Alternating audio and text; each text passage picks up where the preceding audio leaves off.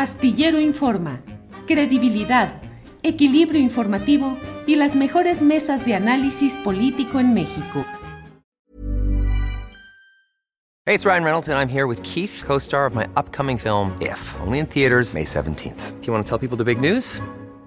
All right, I'll do it. Sign up now and you'll get unlimited for $15 a month in six months of Paramount Plus Essential Plan on us. Mintmobile.com slash switch. Upfront payment of $45 equivalent to $15 per month. Unlimited over 40 gigabytes per month. Face lower speeds. Videos at 480p. Active Mint customers by 531.24 get six months of Paramount Plus Essential Plan. Auto renews after six months. Offer ends May 31st, 2024. Separate Paramount Plus registration required. Terms and conditions apply if rated PG.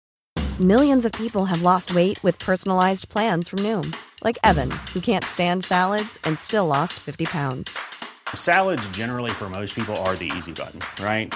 For me, that wasn't an option. I never really was a salad guy. That's just not who I am. But Noom worked for me. Get your personalized plan today at Noom.com. Real Noom user compensated to provide their story. In four weeks, the typical Noom user can expect to lose one to two pounds per week. Individual results may vary. Temoris, hola. buenas tardes. Hola, hola, hola Julio. Oye, se ve que va a estar muy, muy interesante la, la mesa de hoy porque vamos a tener el, el, un, el, el, blanco y negro, ¿no? O sea, está Arturo aquí de la, de la, de la conciencia oscura y por supuesto nuestro santo padre Arnoldo eh, como, como la conciencia blanca. Va a estar muy bueno esto. Santo Padre Arnoldo. Gracias, Temoris. Eh, Arturo Rodríguez, buenas tardes desde ese espacio eh, con fondo negro. ¿Eh, Arturo. Muchas gracias, muy buenas tardes, qué gusto saludarles. Una disculpa que pues en semanas recientes no había podido estar eh, con la eh, puntualidad y asistencia que tengo comprometida en este espacio. Les suplico me disculpen a, a ti, Julio, a ustedes y, naturalmente a los espectadores que cada vez son más en este canal. Muchísimas gracias. Ahora sí, puestos. Al contrario, Arturo, gracias por estar eh, con tanta chamba que traes, que de veras a mí me impresiona y que tengas espacio para estos martes. Te lo agradecemos mucho. Arnoldo Cuellar ya dijo, eh, Greco, que el Santo Padre Arnoldo. Yo aguanto vara, ya sabes. Yo, yo, quería, yo quería decirle a Arturo que ojalá esté a la altura de Dani Barragán, mano, porque tiene ahí un paquete pesado. Sí, sí, sí. Ya está muy bien cubriendo estuvo, esas dos yo creo, yo creo que por eso va a pasar como al, el fondo negro. Algún seleccionado nacional es que no vienen a la convocatoria y sale mejor el, el, el jugador que los suplente.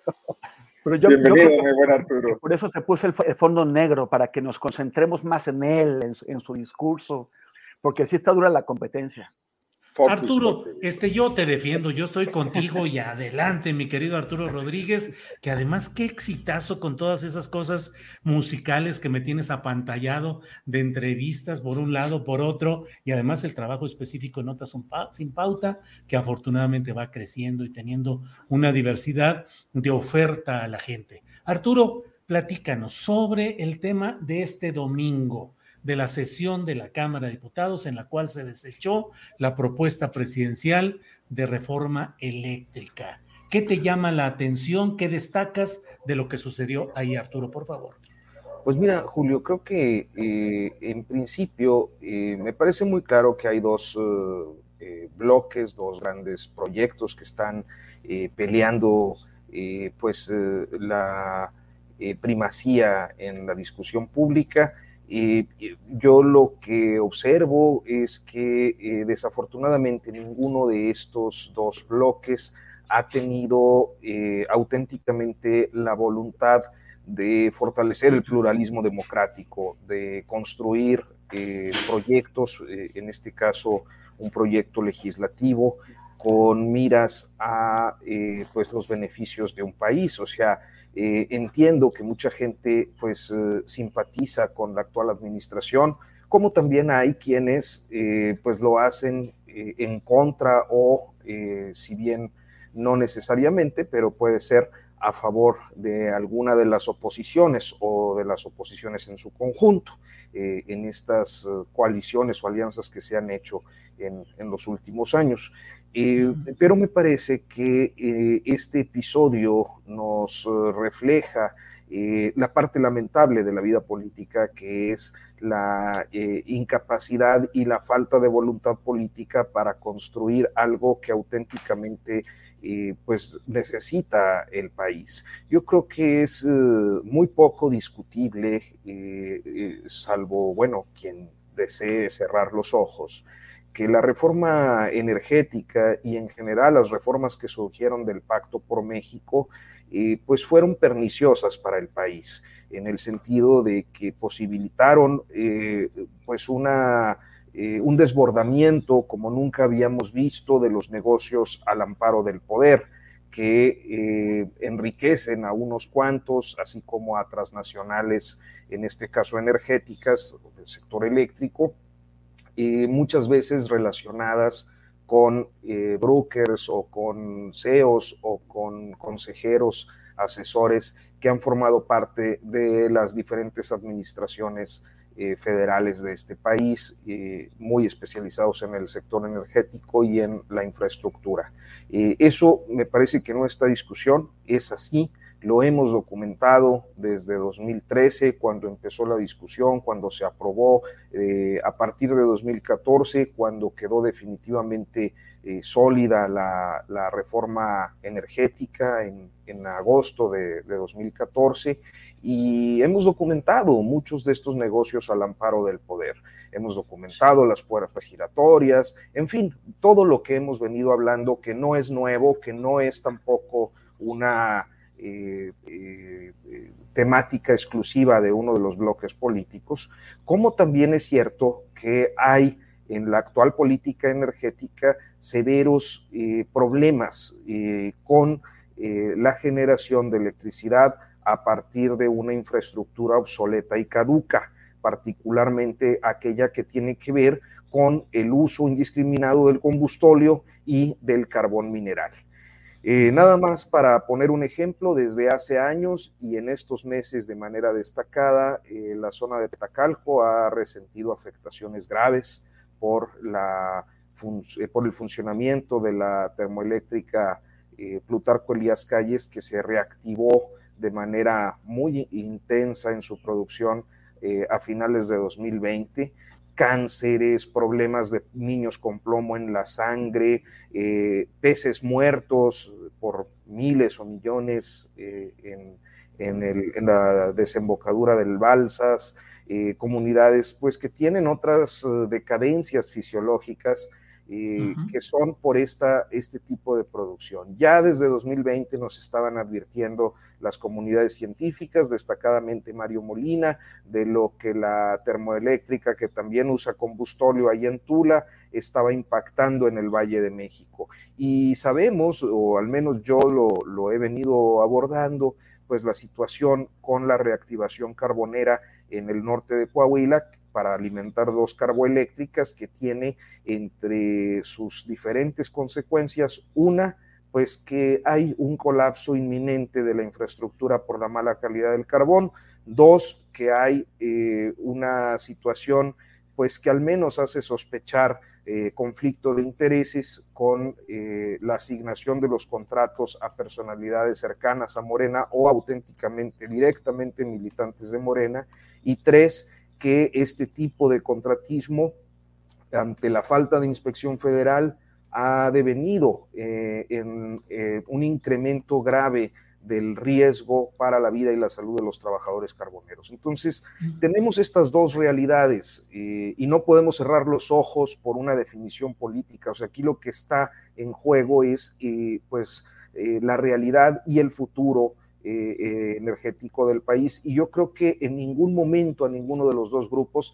les preocupó eh, resolver de fondo las problemáticas y conciliar estas dos posiciones, sino pues jugar a la política, jugar al performance, a una teatralidad absurda en diferentes momentos, a un debate mezquino, a, una conclusión anodina finalmente en la que, bueno, pues eh, el grupo próximo o cercano al presidente López Obrador dice, eh, ganamos porque ahora la estrategia es golpetear a la oposición y exhibirla y vamos a hacer una campaña para mostrar la traición a la patria y del otro lado dicen, eh, ganamos porque el autócrata no sé qué, pues ni uno ni otro. La verdad es que aquí los que quedamos en medio, pues somos los mexicanos que no tenemos una eh, solución a las eh, complejidades de la eh, pues, política energética y al futuro eléctrico del país.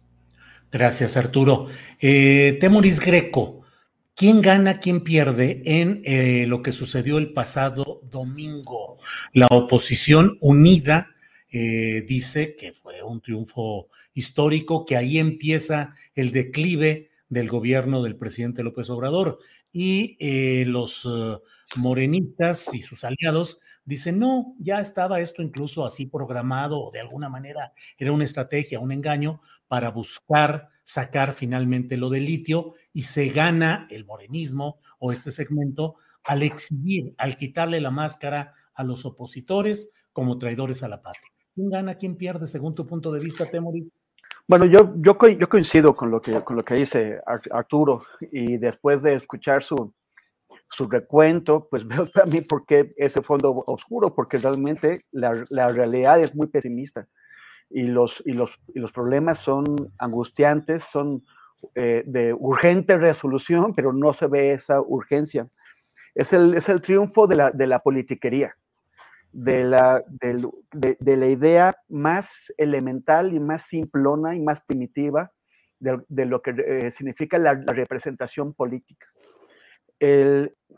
antes me, parece que teníamos eh, legisladores muy soberbios, pero también muy orgullosos de la encomienda que habían recibido, del mandato que habían recibido de los ciudadanos. Y tenemos no siempre, porque siempre ha habido un Bronx, pero sí teníamos algunos grandes debates. Cuando en la, primera ocasión en la, que, en la que me tocó ir al Congreso, tenía 18 años y, y estaba ayudando a un tío, Carlos, que ya murió, a, cubrir eh, eh, las, las sesiones de cuando el de, cuando del colegio electoral en que, en que el Congreso calificaba el, fraude de 1988. y, recuerdo debates eh, eh, alucinantes. Recuerdo a un Pablo Gómez, que yo creo que hoy Pablo Gómez ya es una sombra de aquel, pero a un Pablo Gómez que después de 20 horas de debate con los ojos eh, ensangrentados, agotados, se subía a la tribuna y sin, y sin hacer show ponía a los priistas en su lugar y recuerdo también a, panistas que se, que, se, que, se, que se presentaban. Recuerdo un Muñoz Ledo, que también el de hoy es una sombra de aquel Muñoz Ledo que, que tenía eh, unos grandes, impresionantes discursos y los, y los tuvimos por varios años. Hay que, hay que recordar también aquel discurso en el que eh, eh, Porfirio Muñoz Ledo, como presidente de la Cámara de Diputados, sí, le, contestó un informe a Ernesto Cedillo y, le, y, lo, y, lo, puso en su lugar también y le, le, dijo que era un par entre los pares, citando eh, eh, a, la, a, la, gente de, la, de, las, de las cámaras de Álava cuando se estaban cuando se, se, se, discutía la conformación de, de, Euskadi y de Navarra. Eh, o sea, grandes discursos, grandes discursos. Los panistas, aquellos abogados que han sido ahora objeto del, del desplazamiento, pero, pero que eran grandes oradores. Y aquellos grandes oradores, ya no, no solamente no vimos capacidad oratoria, tampoco vimos voluntad de dar el debate. Es una burla, es un show, es un circo. Y todos de un lado y del otro están haciendo ese circo. Vemos, vemos la gran victoria de los estilos eh, legislativos, por llamarlos de alguna forma, de Gerardo Fernández Noroña y de Lili Telles. Eso es lo que estamos viendo. Un montón de Lili Telles de un lado y un montón de, Noroñas del otro. Cero voluntad de educar a, la política, de educar a la nación con grandes discursos. Eso no está ahí, se, se, diviertan, a mí me parece que se divirtieron mucho haciendo show, mostrándose eh, juguetitos que llevaban, eh, acercándose unos a otros, confrontándose, es un show, hicieron un show sobre un resultado previamente anunciado, es la crónica de un resultado anunciado. Y yo también creo que es la crónica de lo que de, de una eh, de un ambiente anunciado ya que vamos a tener en las, en las cámaras en lo que resta de este sexenio, porque lo que estamos viendo es que ya no hay, ya, ya no vamos a tener grandes reformas, esas ya quedaron para la primera parte de gobierno de López, de López Obrador. Todo lo que vamos a ver es, es ir eh, eh, haciendo el camino de la confrontación que va a haber en, el, en las elecciones presidenciales. Eso es lo que tenemos pero el tema es que, es, que es, un, es un camino marcado por los, por los payasos, porque es lo que vimos, es un concurso de payasos y es muy triste. Quisiéramos que regresaran los grandes oradores eh, de la derecha y de la izquierda y, de otros puntos de vista alternativos. Hoy por hoy no los, no los vimos en esta Cámara. Gracias, Temoris. Eh, Arnoldo Cuellar, por favor, tu opinión sobre lo que sucedió el domingo y si qué opinas de esta idea de que fue un engaño, digamos, el llevar a la oposición a esa votación dominical que aparentemente ganó, pero que lo que se buscaba era exhibirlos como traidores de la patria y finalmente sacar adelante la ley, las reformas a la ley minera en materia de litio. ¿Quién ganó? ¿Quién perdió? Arnoldo.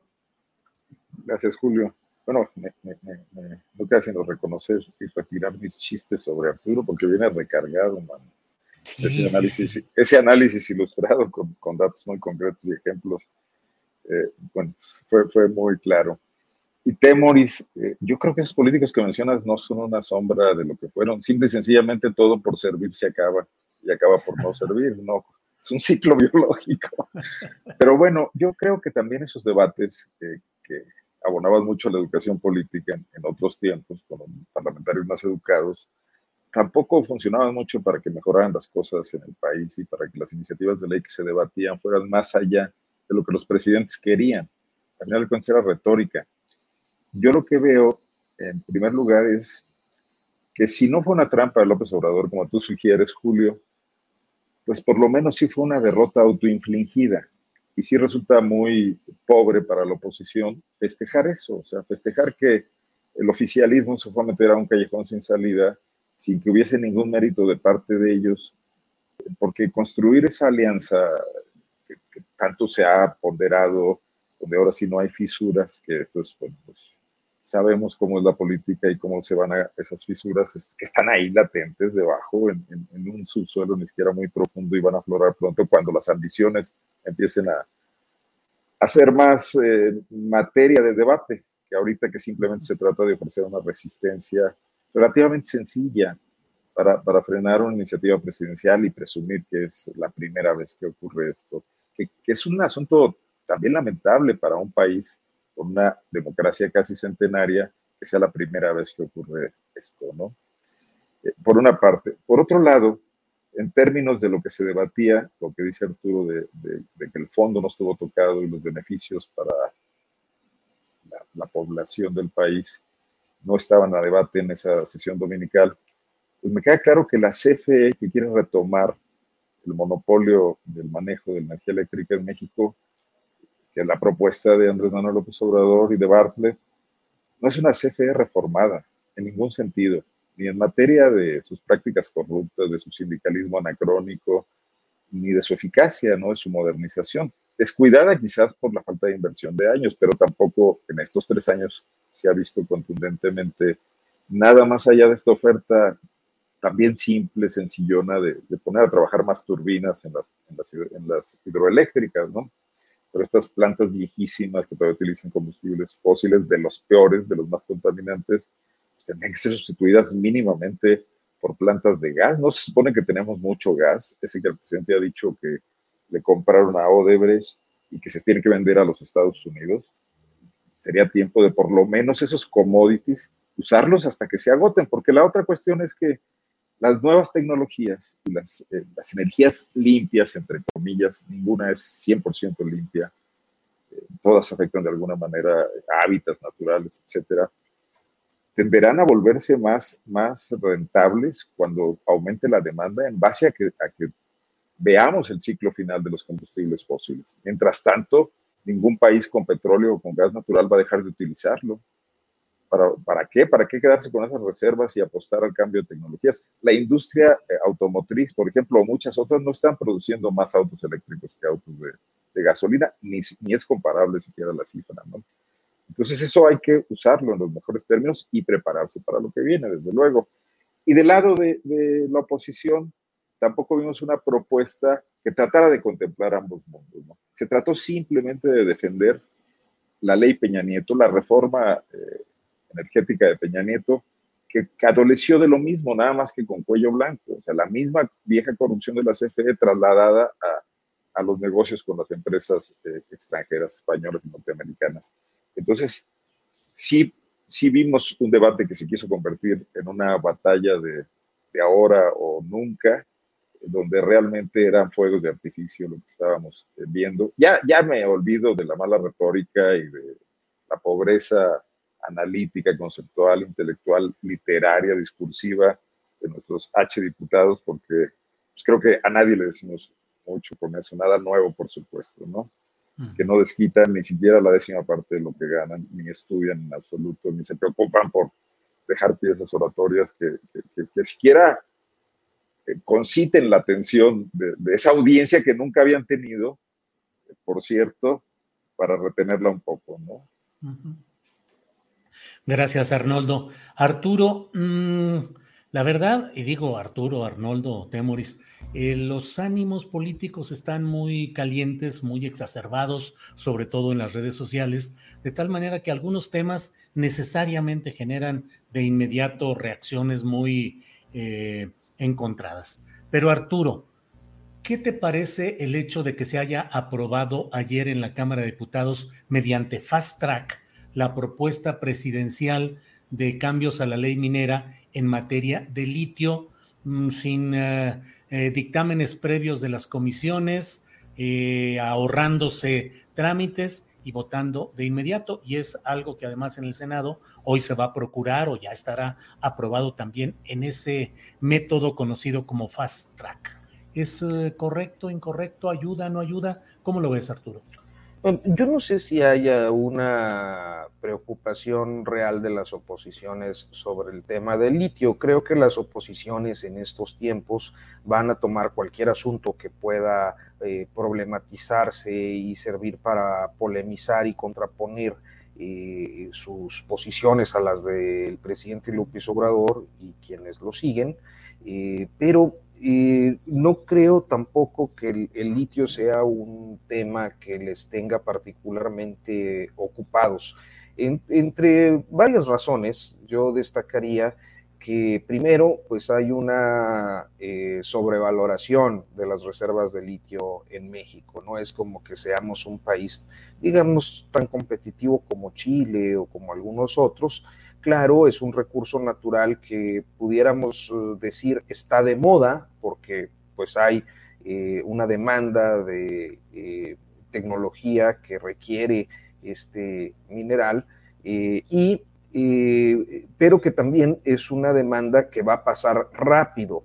Eh, entonces, eh, quizás lo que pues se planteó desde el gobierno es que ahorita que tiene un buen precio, que hay una demanda, que se tienen algunas reservas, no las que quizás mucha gente supone, y pues es una buena oportunidad para hacer negocios y, obtener ingresos para el Estado mexicano y eh, no tiene una contraposición porque tal parece que los privados pues no están necesariamente tan interesados en el asunto, dado que tampoco hay tecnología desarrollada en México para, para este mineral y, su extracción.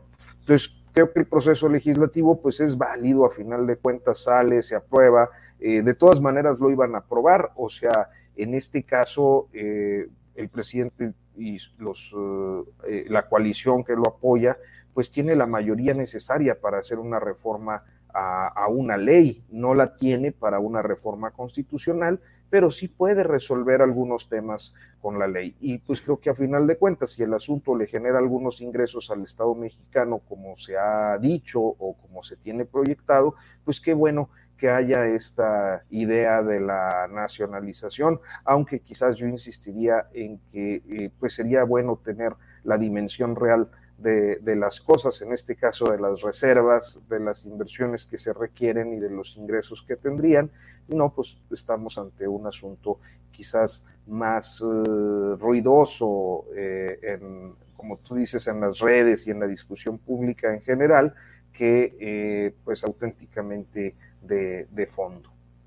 Bien, gracias Arturo. Eh, Temuris Greco, una de las novedades, digamos, ha sido que el movimiento ciudadano, siempre volátil, siempre negociable, siempre eh, movedizo, eh, votó junto con eh, Acción Nacional, el PRI y lo que queda del PRD este domingo. Pero eh, a mí me llamó mucho la atención que mientras que todo el equipo de Sí por México acompañaba a sus oradores, le hacían el vacío abiertamente a Movimiento Ciudadano, cuyo orador pues exponía él solo y se acabó. Pero más allá de eso, al siguiente día, Movimiento Ciudadano vota en lo general a favor de las reformas a la ley minera en materia de litio y en lo particular no, pero en, dentro del área de el claudismo partidista, dicen, Movimiento Ciudadano ya está acá con nosotros, ya somos cuatro, PRI, PAN,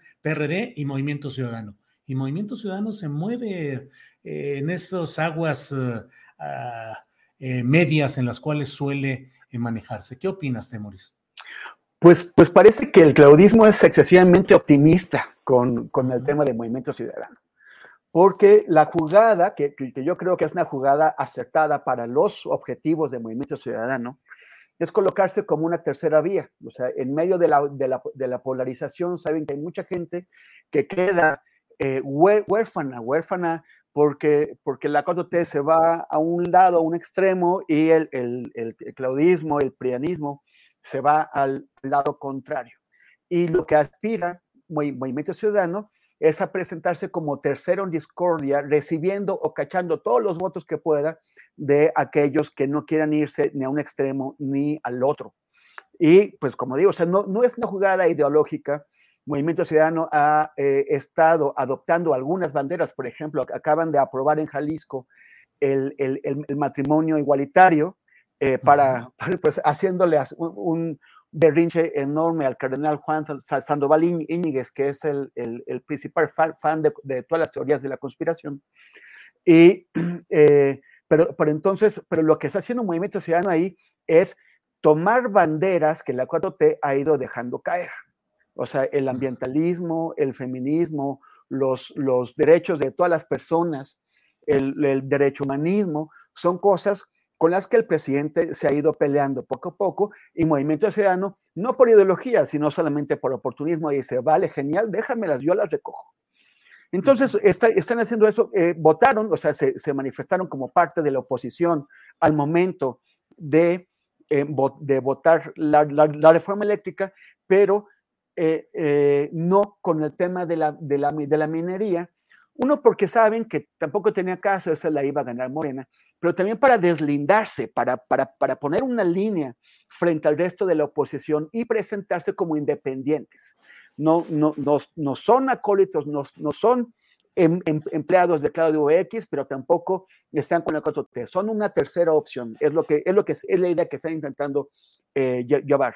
Y también para, de, de, para zafarse de la acusación del peso, del costo político que va a tener la acusación de traidores que están haciendo contra aquellos que presentaron, que, que, que, que, votaron contra la reforma eléctrica, ¿no? Entonces ellos dicen, no, porque sí somos nacionalistas y queremos mantener el, el, el papel del, del, Estado en el tema del litio o, o el, el, monopolio de la explotación para el Estado. Ahora, esto es, yo no, yo no sé quién engañó a quién, porque esta reforma minera o esta reforma a la ley minera es una operación de control de daños. Es una operación de control de daños ante una derrota que parecía que no esperaban. Yo parecía que Morena, que sí creía que eventualmente iba a convencer a suficientes periodistas para que, para que votaran a favor de la reforma eléctrica. Y solamente muy tarde se dieron cuenta de que no lo iban a hacer y sacan esta ley minera. Si ellos hubieran, si, si, la intención originaria hubiera sido efectivamente eh, eh, engañar a los otros para hacer pasar la ley minera, una reforma que, o sea, que, que podían haber hecho aprobar antes. Ellos no habrían necesitado acudir al fast track ellos podrían haber introducido eh, la, ley minera y que, y que esa transitara en los tiempos adecuados por las comisiones para después ser discutida sin mayor problema. Tienen los votos para ello. Pero la introdujeron de último momento y e, hicieron este fast track porque no esperaban que la reforma eléctrica al final fracasara. Y no lo esperaban a mí me parece porque el PRI les estuvo haciendo creer que se iban a pasar de su lado, se iban a pasar de su lado, o tal vez efectivamente pensaron que iban a, poder negociar alguna posición política de las que están en juego eh, en las elecciones próximas, y al último, no. Entonces, ¿quién, quién engañó a quién? Es, es posible que Alito haya finalmente engañado a, todos, porque incluso hizo pensar también a Claudio X que, lo, que los iban a dejar colgados, que los haya engañado a todos, tal vez en la, en la aspiración para constituir su propia candidatura presidencial de oposición para 2024. Esto es, es una cuestión que, que, habremos de ver, pero eh, finalmente la ley minera de ninguna forma es lo que eh, quería el presidente López Obrador porque no queda blindado. De construir una mayoría de dos tercios para hacer una reforma constitucional, que es lo que se quiso hacer con la ley eléctrica. Eh, eh, esto es tan difícil que es lo que sí deja blindado. A Peña Nieto le costó mucho construir esa, ese pacto por México y esa mayoría con la que en 2013 aprobó su, hizo aprobar su propia reforma eléctrica. Y, eh, y quedó también blindada su propia reforma eléctrica que ahora eh, Andrés Manuel López Obrador, con toda su popularidad y con, y con todo el peso que tiene en nuestra vida política, no logró echar para atrás la reforma de Peña Nieto. Eso es lo que hubiera dejado blindado todo. La, la, la, la ley minera, que nada más requiere una, una, una, mayoría simple de la mitad más uno, no una mayoría de dos tercios como una reforma constitucional, pues sí, la ley minera es una operación de control de daños y no queda blindada porque en, en otro sexenio, con, en otra legislatura, una construcción distinta de mayoría podrá echarla para atrás, como, como, ahora logró eh, meter esta ley. Gracias, Temoris. Eh, Arnoldo Cuellar, ¿qué opinas del uso de esa etiqueta, de esa estigmatización en materia del debate intenso político de traidores a la patria? a cierto segmento de votantes en la Cámara de Diputados, Arnoldo. Chuc, chuc, chuc. Micrófono. A lot can happen in the next three years. Like a chatbot may be your new best friend. But what won't change? Needing health insurance. United Healthcare Tri Term Medical Plans are available for these changing times Underwritten by Golden Rule Insurance Company, they offer budget-friendly, flexible coverage for people who are in between jobs or missed open enrollment. The plans last nearly three years in some states, with access to a nationwide network of doctors and hospitals. So for whatever tomorrow brings, United Healthcare Tri-Term Medical Plans may be for you. Learn more at uh1.com. Hey, it's Ryan Reynolds, and I'm here with Keith, co-star of my upcoming film, If, only in theaters May 17th. Do you want to tell people the big news? All right, I'll do it. Sign up now and you'll get unlimited for $15 a month in six months of Paramount Plus Essential Plan on us. Mintmobile.com slash switch. Upfront payment of $45 equivalent to $15 per month. Unlimited over 40 gigabytes per month. Face lower speeds. Videos at 480p. Active Mint customers by 531.24 get six months of Paramount Plus Essential Plan. Auto renews after six months. Offer ends May 31st, 2024. Separate Paramount Plus registration required. Terms and conditions apply if rated PG.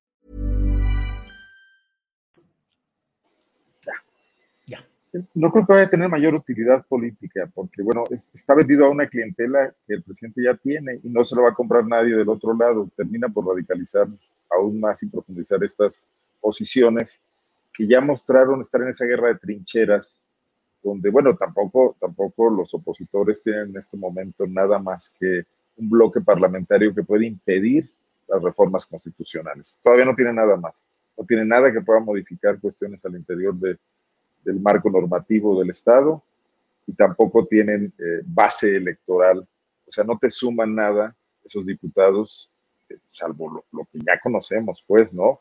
Eh, los estados que domina el PAN, Aguascalientes, Guanajuato, su votación dura en muchos estados del centro y del norte del país, y el PRI yo tendría muy serias dudas de dónde conserva voto duro, porque es, es, es, una masa que está emigrando rápidamente a muchos partidos políticos. Todo el mundo está canibalizando al PRI. No lo hace Movimiento Ciudadano, lo hace Morena, por supuesto, y lo hace el PAN, ¿no? En, Guanajuato, por ejemplo, eh, el, el, PRI es ya un sector más del PAN, y no de los mayores, ¿eh? un sector minoritario, chiquito, que sale barato, pero ahí lo tienen ubicado. Y Alito está eh, teniendo pactos políticos con el gobernador de Guanajuato al efecto, ¿no? Eh, y poniendo magistrados en el Poder Judicial y recibiendo algunas propinas para sus alcaldes.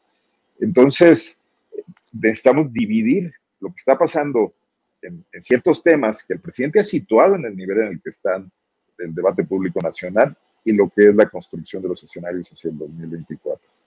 En ese sentido, creo que estamos hablando de dos realidades distintas. Ahora, esa pirotecnia de la calificación, lo que hicieron los eh, huestes de Morena, no sé quiénes, si fueron legisladores o militantes o los siervos de la nación que fueron a tapizar algunas casas de, gestión de los diputados con eh, papeletas de traidor a la patria, no es nuevo. Ya le había pasado al PRI de, de Roque Villanueva, ¿no se acuerdan? Cuando votaron el IVA.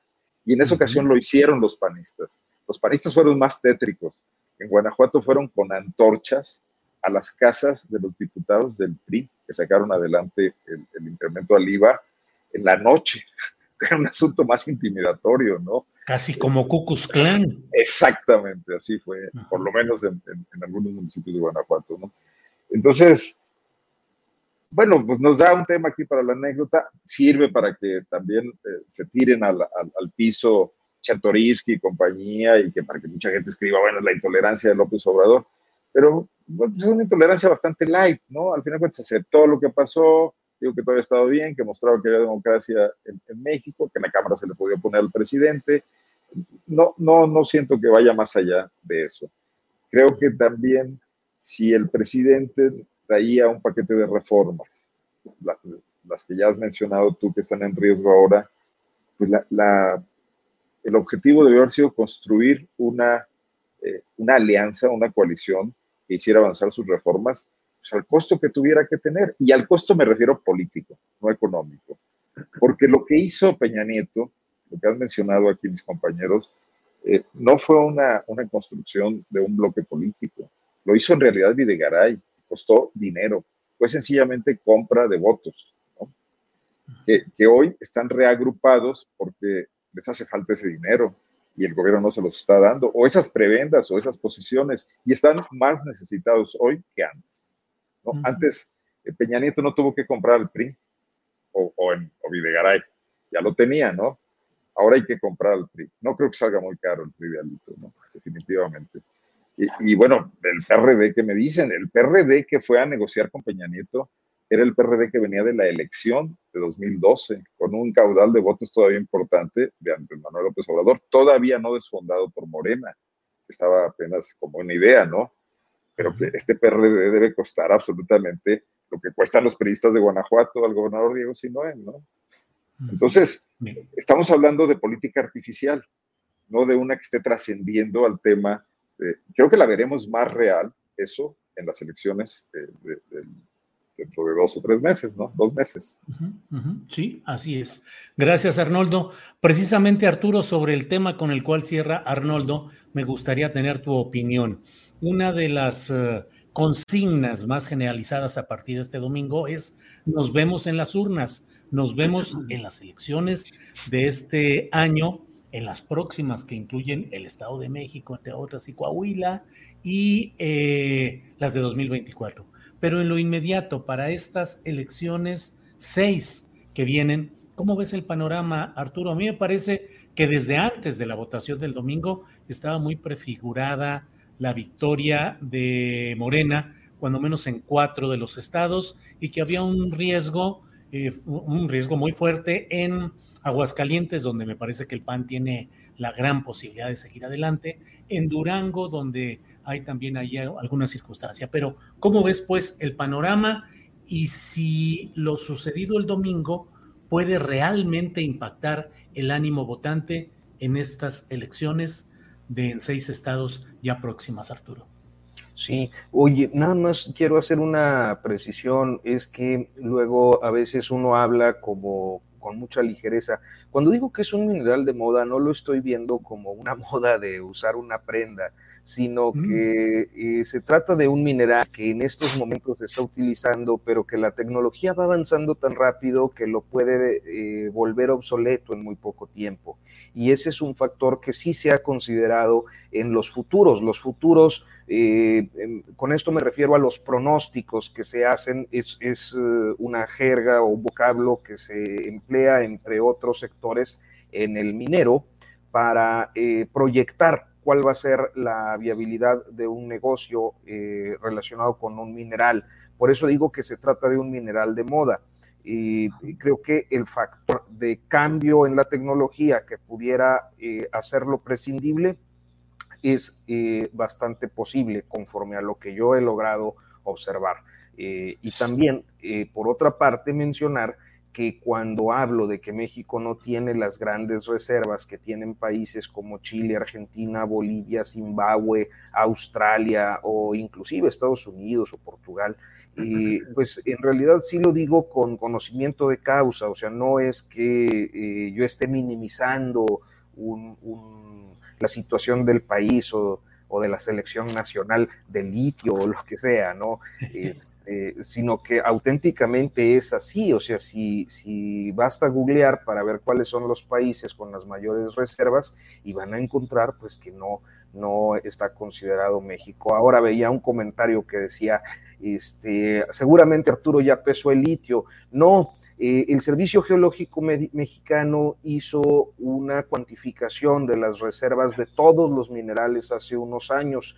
Yo personalmente, eh, a partir de una serie de solicitudes de información que inclusive llegaron al amparo, eh, pude abrir eh, la cartografía minera por ahí de 2017, 2018, eh, fue un proceso largo, muy tedioso además, eh, y un tanto difícil luego de trabajar periodísticamente, pues por la magnitud de la cartografía, pero ciertamente, si no me falla la memoria, estamos hablando de 1.7 millones de toneladas de litio posibles, y entre eso, esa cantidad y unos 4.3 millones. Esa sería más o menos la reserva. Para poderla aprovechar se requiere de un desarrollo tecnológico que el país en estos momentos no tiene. Y bueno, pues cierro la acotación. Nada más. Sí, Arturo, nada más permíteme ahí meter mi cuchara en eso.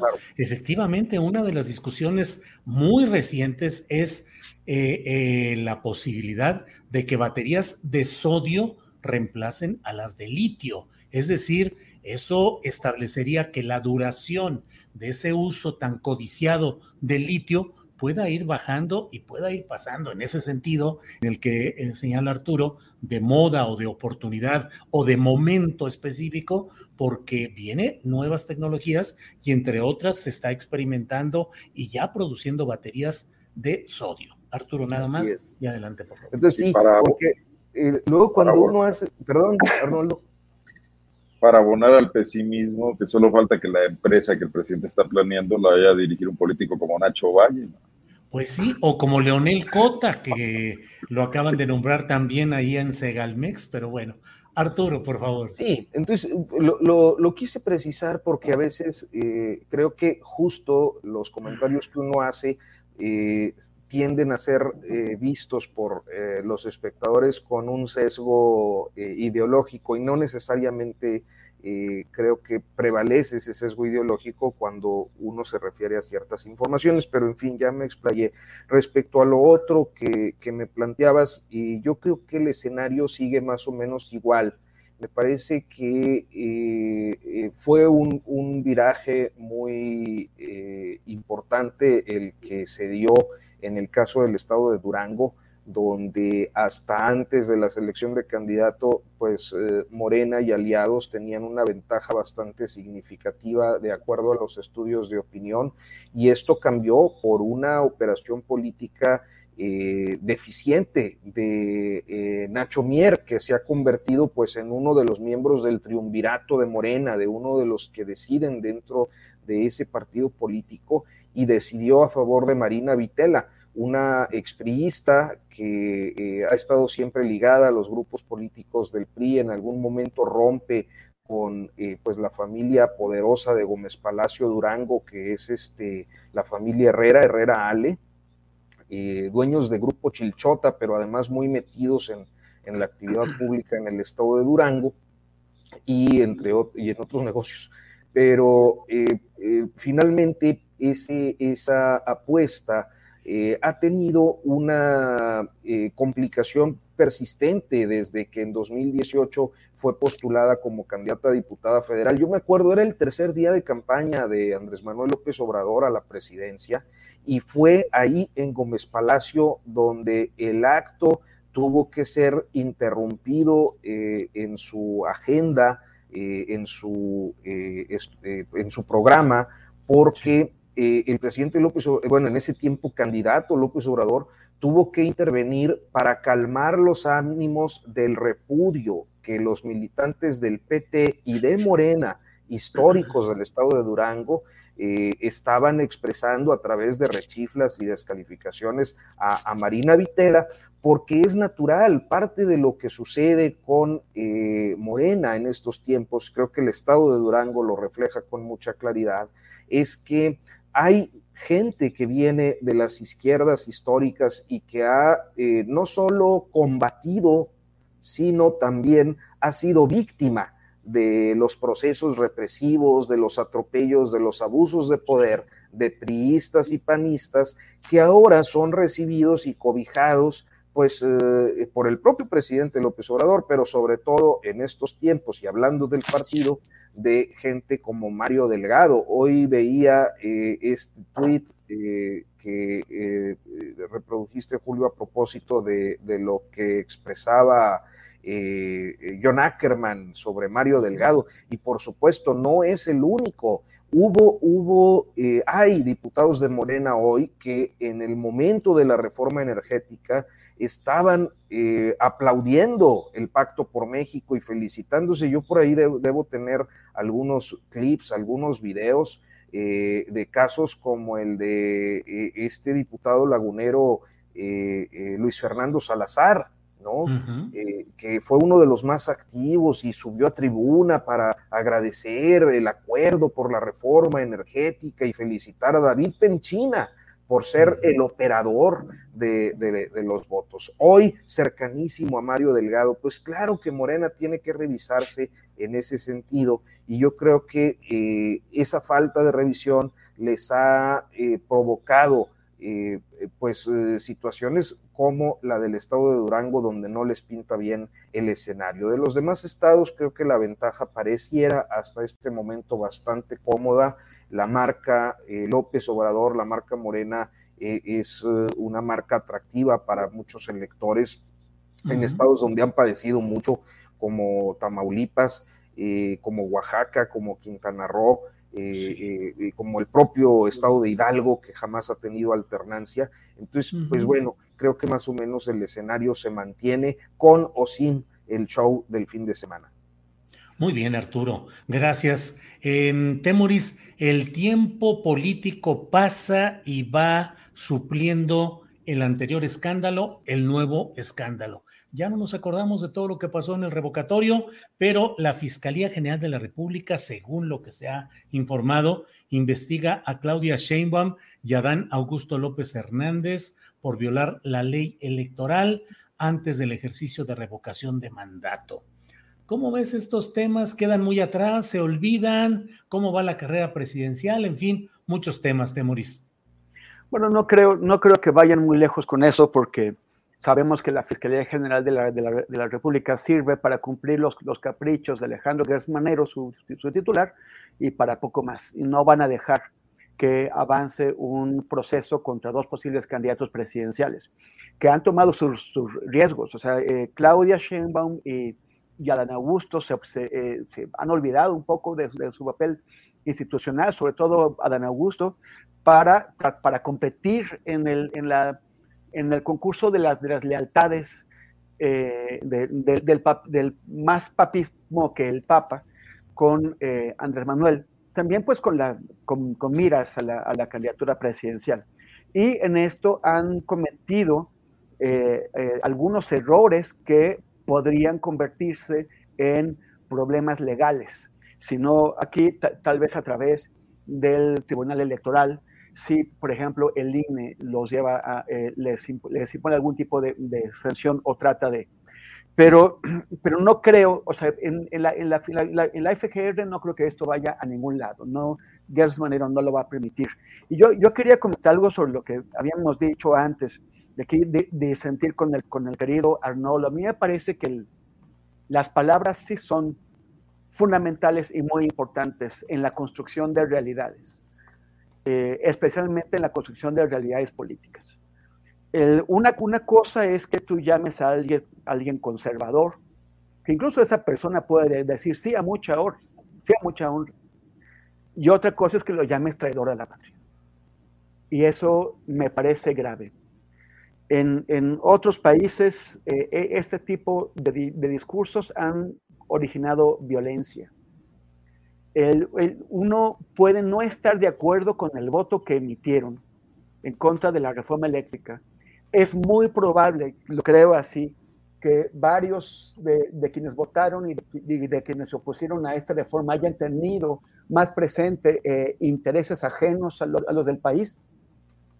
Pero también creo que muchas otras personas se, oponen a, esta reforma eléctrica por otro tipo de argumentos, con argumentos que, que, desde su punto de vista, desde el punto de vista de esas gentes, sí tienen que ver con los intereses del país. Y hay que respetarlos porque, porque otras personas piensan distinto de nosotros y en conjunto eh, tenemos la responsabilidad de crear un país con un ambiente democrático en donde todos podamos decir lo que queramos y, y votar como queramos sin que haya riesgos. Es cierto que este, esto, estas, palabras no, no vienen acompañadas de actos represivos, pero sí generan un ambiente en el que se acaba la posibilidad de dialogar. Y eso es vital. Esas personas que votaron en contra de la reforma eléctrica fueron votadas por el 47% de la población, de los electores, de la gente que fue a votar, el 47%. Y no se puede decir que quienes votaron contra la reforma eléctrica engañaron a la gente que los votó, haciéndoles promesas distintas porque ellos hicieron campaña expresamente con la idea de evitar que el presidente tuviera las mayorías para aprobar sus reformas. Eso es lo que le ofrecieron a la gente que votó por ellos y un 47% de la población lo hizo. Ese 47% está formado por traidores. Todos los representantes de ese 47% son traidores a la patria. El delito de, traición a la patria es uno de los más graves que hay en nuestra legislación y tiene penas de hasta 40 años de prisión, además de multas, pero sobre todo 40 años de prisión. Solamente eh, la, fiscalía intentó acusar a Peña Nieto y a, Luis Videgaray, según se, filtró en noviembre de 2020 a, eh, a la prensa. Intentaron eh, acusar a Peña Nieto y a Luis Videgaray de traición a la patria. Me hubiera gustado que eso se llevara efectivamente a tribunales y en, tribunales se demostrara la traición. Pero es una acusación tan grave que no se puede estar haciendo a la ligera, y menos como una cobija, como, como un... Todos son traidores a la patria. Esa es parte de la payasada en la que se está, en la que estamos teniendo en la eh, en nuestra política ahora, de la payasada que vimos antier en el, en el, en el Congreso. Hay que tener muchísimo cuidado con las palabras. ¿eh? si, alguien, si uno o dos o tres o diez de quienes han opuesto a la reforma son traidores a la patria, eso tendría que demostrarse. Por el conjunto, no esas acusaciones menos se pueden hacer de manera general. Y, no, si, si ellos son traidores a la patria, ¿cómo se va a negociar, cómo se va a conversar con ellos después? ¿Cómo les van a pedir su apoyo a la reforma electoral o a la reforma de la, de la Guardia Nacional? ¿Cómo, ¿Cómo se va a poder hablar con ellos cuando, cuando, cuando en algún momento regresen al poder? Porque solamente en la fantasía de las cabezas más calientes se, puede, puede estar la, la, idea de que la 4T se va a quedar para siempre en el poder. En algún momento se va a ir, como siempre todo el mundo se tiene que ir. Y entonces los traidores o supuestos traidores van a tener gobierno y nos van a llamar a nosotros traidores.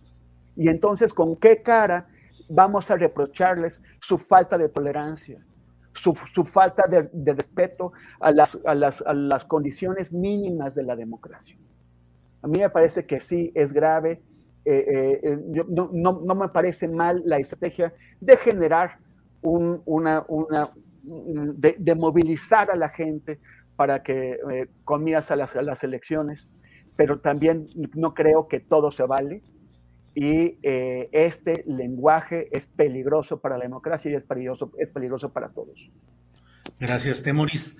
Son las 2 de la tarde con 57 minutos, se nos va el tiempo y nos queda para postrecito la intervención final eh, de los compañeros, comenzando con Arnoldo Cuellar. Por favor, Arnoldo. Bueno, acepto la tarjeta amarilla de Temoris, pero eh, un poco quisiera decir, quizás lo expresé mal, el uso del término me parece que se ha trivializado porque usted me dio este debate donde se han dicho tantas cosas, han ido subiendo el tono, que, que ya el calificativo no está estigmatizando a nadie ni colocándolo en ese escenario de, de dar lugar a acciones, ¿no?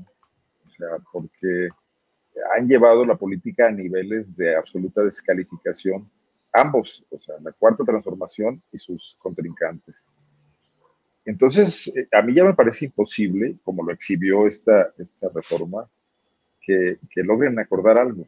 Creo que van, ahora sí, como decía una caricatura un día de un espléndido caricaturista del país, decía, pues bueno, el, el capitán del Titanic es socio del iceberg, ¿no? Entonces parece que no hay salvación, ¿no? Eh, López Obrador está alimentando esto porque cree que ya es la forma en que va a darle oxígeno a su movimiento para tener la posibilidad de ganar la presidencia de la República. Y la oposición está creyendo que esa es la manera de lograr una unidad que lo confronte y que exhiba su peligrosidad frente al país y, poder recuperar el poder. Y en el fondo, como muy bien lo señaló Arturo, nadie está discutiendo para qué quieren el poder. Tenemos el asunto de que López Obrador ya mostró una gran ineficacia en el asunto de airear la vida pública nacional, de volverla más eficiente, de castigar a los corruptos, como lo prometió tantas veces. Pero también tenemos que esas oposiciones que hoy se vuelven adalides de, de la democracia contra el dictador, habían estado sistemáticamente haciendo negocios con el Estado, divorciando su retórica de sus verdaderos intereses. Entonces, sí es preocupante que toda esta clase política desprestigiada toda en su conjunto sea la única con la que contemos. Eh, en ese sentido es que yo minimizaba el hecho de que se, van a llamar esto y se han llamado otras cosas. No está pasando nada a los hechos, pero sí están logrando una enorme, mayor de la que ya existe, desconfianza en las capacidades de todos para conducir este Estado, lo cual como sociedad nos pone en una situación absolutamente problemática. Sí. Gracias, Arnoldo. Eh, Arturo Rodríguez, la parte final, ya estamos a los postres. El comentario final, por favor, Arturo. No, pues yo no estoy de acuerdo con. No, no es cierto. con nadie. con estos traidores. sí, sí, sí. No, sí, eh, absolutamente eh, es eh, cierto que la ligereza del lenguaje, sobre todo viniendo de personas que tienen una responsabilidad pública, es algo delicado. quizás cuando estas sociedades nuestras se han eh, agotado y asfixiado y hartado de la demagogia de los políticos, por ejemplo, durante los regímenes priistas, pues eh, apelaron o atendieron a la ligereza del lenguaje eh, con el caso de Vicente Fox, pero luego nos dimos cuenta, decía doña Rosario Ibarra de Piedra, que esa forma de, y, este comentario lo hago también como una memoria por, por, esa gran mujer que, que, fue doña Rosario, decía que con los priistas era la demagogia eh, en grado superlativo, pero que con los panistas era eh, la prepotencia en grado superlativo y a final de cuentas un lenguaje eh, florido y un lenguaje chabacano no resultaban en pues la resolución de problemas. hoy creo que vale la pena observarlo, ¿no? Y observar que a veces estas formas de comunicar con tanta ligereza en el lenguaje, pues sí, exacerban eh, eh, los ánimos de la gente que sigue a su político favorito, a su político de confianza, pero eh, pues no corresponden a lo que un actor político, especialmente dentro del gobierno, tendría que hacer. Y dicho eso, pues me parece que es importante, yo pues tuve oportunidad de conocer a, doña Rosario, como seguramente prácticamente todos en esta en esta mesa, y trabajar asuntos importantes a partir de su eh, pues búsqueda incansable de verdad y justicia. Eh, coincidí con ella en algún momento en Cananea, cuando eh, pues Grupo México desconoció al sindicato y declaró una quiebra para hacer, deshacerse del sindicato y luego reconstruir una maniobra pues eh, sucia en contra de los trabajadores en Candanea Sonora. y trabajé algunos temas con ella en el petróleo, el caso de los petroleros desaparecidos de Cadereyta, 34 hombres de la, de la dirigencia sindical que, que, pues fueron desaparecidos y por los que nadie dijo nada. y así asuntos no solo de la guerra sucia, sino de lo que vino eh, pues a partir del sexenio de Felipe Calderón con esta crisis terrible de derechos humanos que hemos sido y, que bueno, pues eh, al menos eh, como reportero para mí fue un privilegio poder eh, pues tenerla como fuente en momentos específicos, este, pues una, una mujer auténticamente admirable y repetible como, como pocas luchadoras que hemos conocido en México. Gracias Arturo. para cerrar esta mesa, por favor, eh, a Temoris Greco, por favor. Gracias. Bueno, nada más eso, querido Arnoldo, o sea, imagínate, es la, normalización de un lenguaje que, tiene que ser normal, porque no podemos pensar que, pues, ya, ya, bastante malo es pensar que, tenemos una política eh, plagada de gente de bajo, de bajo nivel, de, payasos, ahora que además sean traidores de la patria, qué grave. Yo creo que no lo podemos normalizar y no podemos eh, aceptar ni contribuir a esa normalización. Pero yo también me, eh, sigo lo que, lo que está diciendo Arturo sobre Doña, Rosario, era también lo que, lo que quería mencionar, es una pérdida. Eh, ahora hay, ahora que tenemos que, a pesar de este lenguaje, de, hay un, país que a lo largo de, de las décadas ha, sido más, más fácil eh, levantar ciertas banderas. Doña Rosario luchó como mujer en una época en la que si eras mujer, pues no te escuchaban. Y si, y si eras feministas, pues no, pues, o sea, te, ignoraban o te maltrataban o te veían mal. Y si eras, y si hablabas de, de desaparecidos, no te querían escuchar. Y, es, ella abrió camino, muy, mucha gente que lucha ahora se olvida de esas épocas y se olvida de lo sola que estaba, de cómo ella y sus compañeras eh, eh, estaban abandonadas en las plazas, en, distintas actividades, siempre con la cara descubierta, siempre con tenacidad y siempre con tácticas de resistencia pacífica.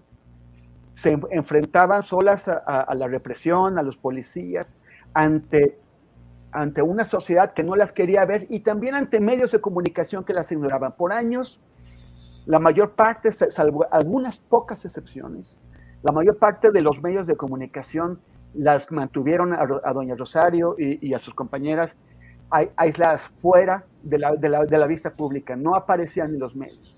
Después, poco a poco, sobre todo con las dos candidaturas presidenciales que tuvo doña Rosario, primera candidata mujer a la presidencia en México, le dieron más, le empezaron a dar espacio poco a poco, le costó mucho, pero le regateaban los pixeles, le regateaban las líneas y le, regateaban cada imagen, cada bit. Y, de pronto muere y, estaba con fotos grandes en las portadas de todos los periódicos, hasta de, los, de los periódicos que, más le, le, regatearon cada espacio. Y en los teasers de los, de los noticieros. Y uno realmente se queda pensando que hacerle homenaje a alguien, a una persona de estatura heroica que ya murió, pues no, no, solamente es el homenaje, también los medios de comunicación se lavan la cara con eso. Y es mucho menos costoso, sale mucho menos costoso que darles espacio cuando están en plena lucha. En plena lucha, en vida, les niegan esos espacios, pero después las, las, mandan a sus portadas y, ahora son medios muy, muy democráticos y muy, muy reconocedores del, heroísmo. Qué pena. Pero en fin, gracias, gracias eh, eh, Arnoldo, Julio, eh, Arturo. Y invito, como siempre, a seguirme en Facebook y en Twitter como arroba temoris. Y, no, en, Twitter y en, bueno, en facebook.com diagonal temoris y en los otros, y en Instagram y en Twitter como arroba temoris. Gracias. Gracias, Temoris. Arturo, gracias y buenas tardes. Muchas gracias. Ahí andamos en Notas sin Pauta, en YouTube y en el punto com, nada más. Pues aprovechando ya la tanda de gol, de autogol. Está bien, está bien, de eso se trata, de eso y más, querido Arturo. Arnoldo, gracias. Gracias, Julio, como siempre, desde Guanajuato. Igual, a los tres, muchas gracias, nos vemos pronto. Y Arturo. Hasta